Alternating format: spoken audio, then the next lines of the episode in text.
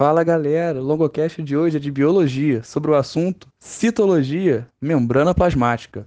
Então, gente, na parte 1 desse podcast eu vou estar falando um pouco sobre a composição da membrana plasmática e um pouco sobre que estrutura é essa tão importante para o nosso entendimento acerca das células dos organismos.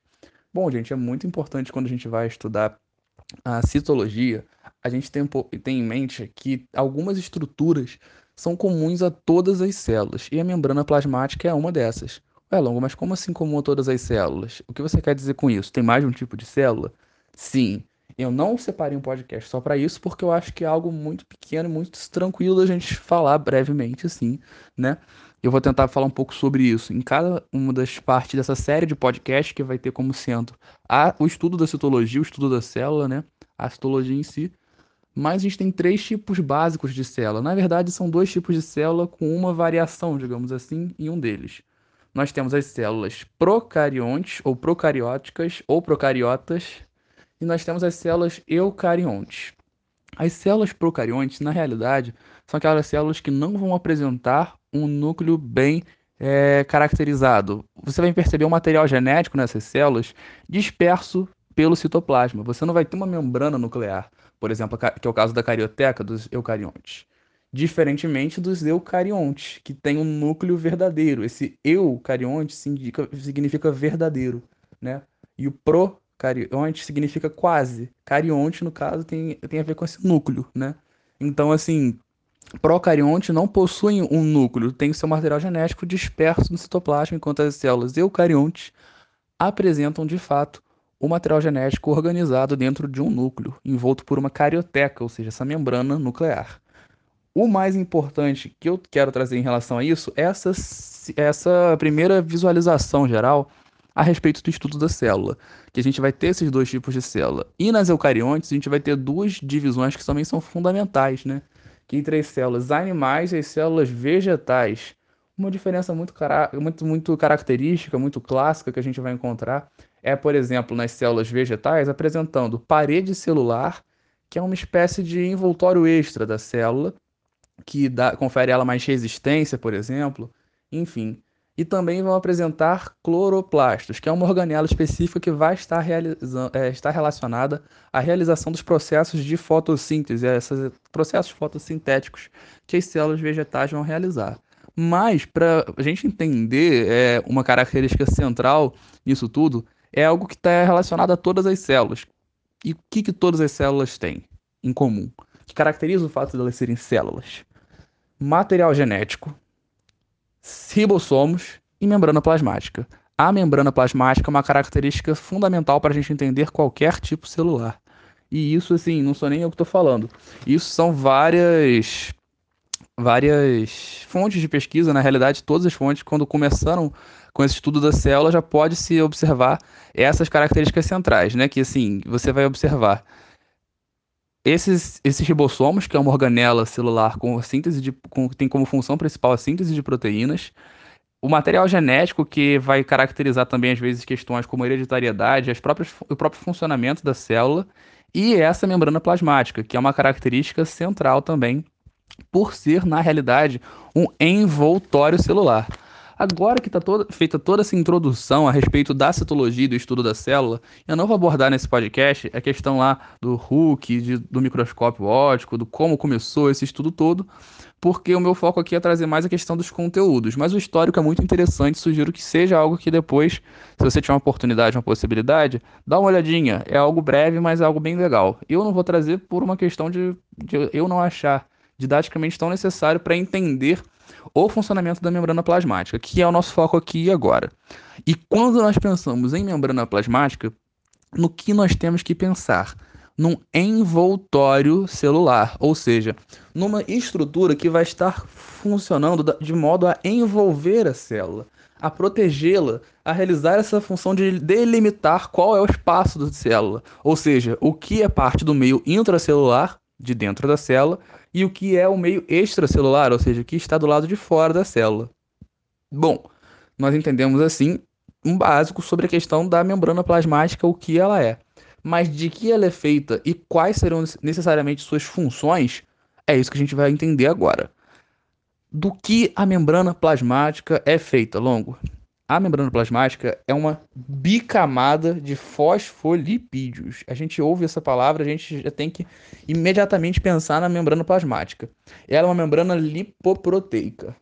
Não entendeu?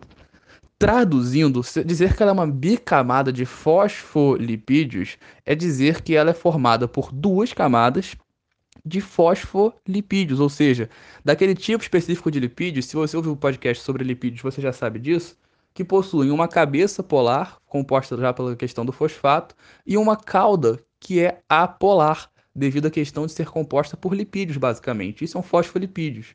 Isso é um fosfolipídio, perdão. Então, essa membrana plasmática é uma bicamada de fosfolipídios, ou seja, ela possui duas camadas de fosfolipídios, que se encontram meio que encaixadinhos, como assim? Um do lado do outro em cada camada sendo que as caudas estão ligadas entre si e as cabeças ficam nas extremidades. Ou seja, você imagina que tem um fósforo, você pega a cabecinha do fósforo e deixa ela para cima. Você coloca um outro fósforo embaixo, só que você coloca a parte de madeira que não acende, uma ligada com a outra. A cabecinha do fósforo está para cima, a cabecinha do outro, do outro fósforo está para baixo. E é basicamente isso que é um fosfolipídio. Você tem essa bicamada, perdão, no caso dos fosfolipídios, que compõem essa membrana plasmática. Você tem a cabeça para fora e uma cabeça para dentro. E nesse meio você tem esses, essa parte lipídica do fosfolipídio ali completando a questão da membrana plasmática. Porém, não só de fosfolipídios existe, vive a membrana plasmática. Quando a gente fala que a membrana é lipoproteica, nós dizemos que ela é lipo pelos lipídios, mas também é proteica porque apresenta proteínas que estão ali imersas à membrana, que estão fazendo parte dessa composição. São as chamadas proteínas que estão compondo essa membrana que podem ser integrais ou periféricas. E aí já começa a confusão, mas vamos com calma. O que quer dizer que uma proteína é integral ou também chamada de transmembrana? Quer dizer que essa proteína ela vai ter uma, uma, uma, um comprimento, uma dimensão capaz de passar por toda a, a extensão da membrana plasmática de, num viés meio que vertical. Ou seja, ela tem uma altura, digamos assim, que consegue fazer com que ela fique é, com o mesmo comprimento que tem essa bicamada de fosfolipídios. E ela vai ter a função de transportar substâncias por de, é, para, do meio intracelular para o extracelular ou do meio extracelular para o meio intracelular. Ou seja, essas proteínas integrais transmembranas são assim chamadas porque elas ajudam no transporte de substâncias através da membrana. Entendido? Então, basicamente, quando se fala dessas proteínas integrais, são essas proteínas que vão auxiliar no transporte de substâncias.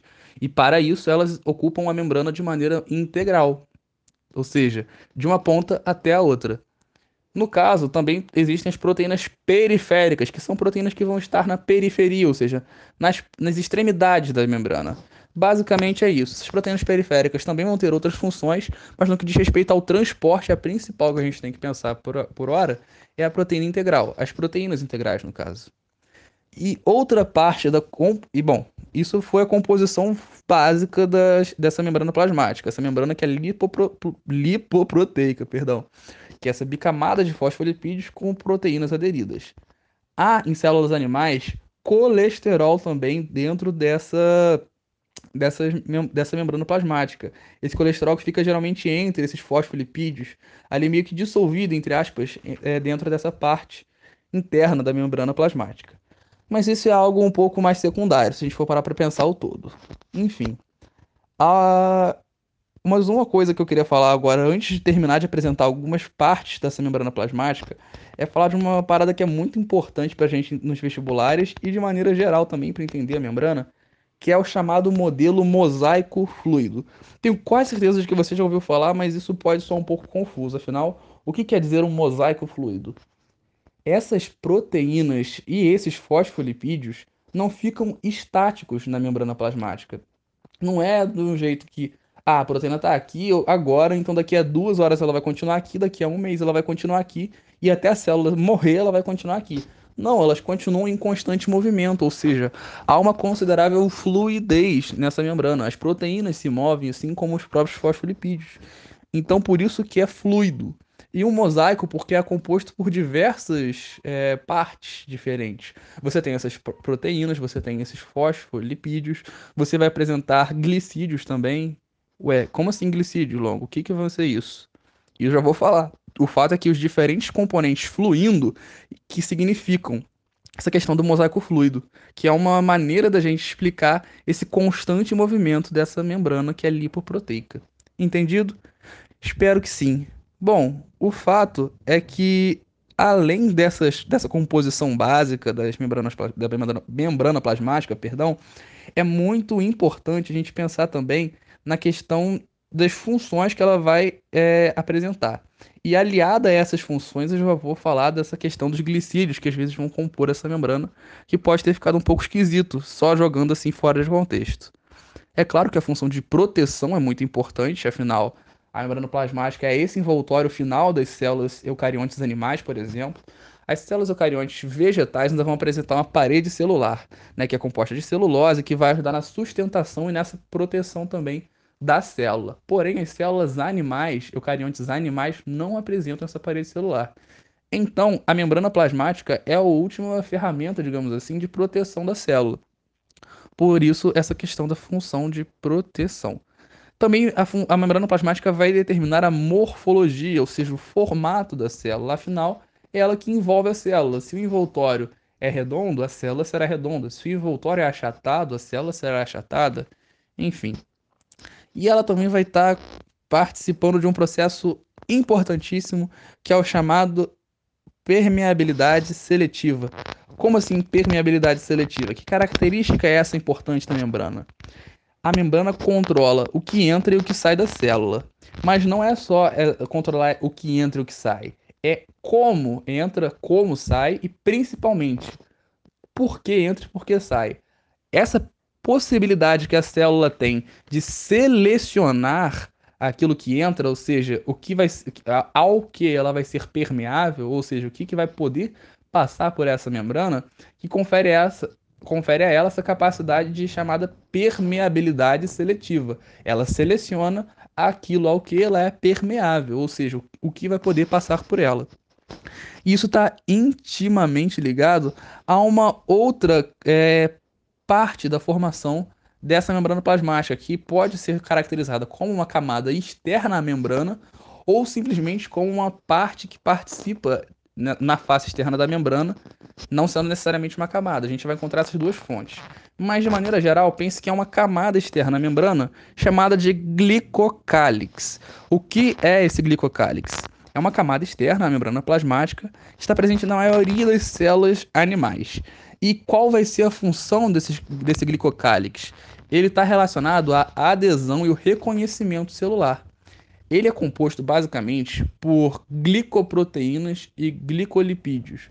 E, e, ele está relacionado, no caso, a glicídios, ou seja, carboidratos, que estão aderidos às proteínas que compõem essa membrana plasmática, ou ainda aos fosfolipídios que compõem essa membrana. Por isso que glicoproteínas e glicolipídios são glicídios, ou seja, carboidratos, ligados às proteínas e ligados aos lipídios. Se você está com alguma dúvida em relação a glicídios, proteínas ou lipídios, volta lá no podcast que está falando sobre essa questão de bioquímica que você vai tirar suas dúvidas muito bem. O fato é que essa camada chamada glicocálix vai ter como principal característica essa de adesão e reconhecimento celular. Como assim? É graças ao glicocálix que a célula sabe aquilo que o que ela deve é, é, o que ela deve englobar, o que ela deve consumir, o que deve entrar na célula, basicamente. E também, e é, esse glicocálix é muito importante para a identidade celular, que é algo que está relacionado, por exemplo, a transplante de órgãos. Aí você pode estar se perguntando, como que isso vai estar relacionado ao transplante de órgãos? Você pode até não saber, mas agora você vai que as nossas células possuem uma identidade muito única, uma identidade característica de cada um. E essa identidade é conferida por conta do glicocálix. As células do seu glicocálix identificam outras células que são do seu corpo, devido a esse glicocálix ser seu, conferindo essa identidade celular. Se você por algum motivo precisar ou já tiver precisado de um transplante de órgãos por algum órgão com mau funcionamento por alguma doença específica ou por qualquer outro motivo que seja, você vai ter muito provavelmente que tomar imunossupressor. A não ser que seja um caso muito específico, você vai ter que tomar é, esse imunossupressor que está relacionado ao quê? A evitar que o seu sistema imunológico identifique nesse órgão externo um antígeno ou um patógeno, alguém que vai gerar no seu corpo uma doença, que vai ser um intruso no seu corpo. E por que, que seu sistema imunológico identifica ele dessa maneira? Pela composição do glicocálix ser diferente da sua.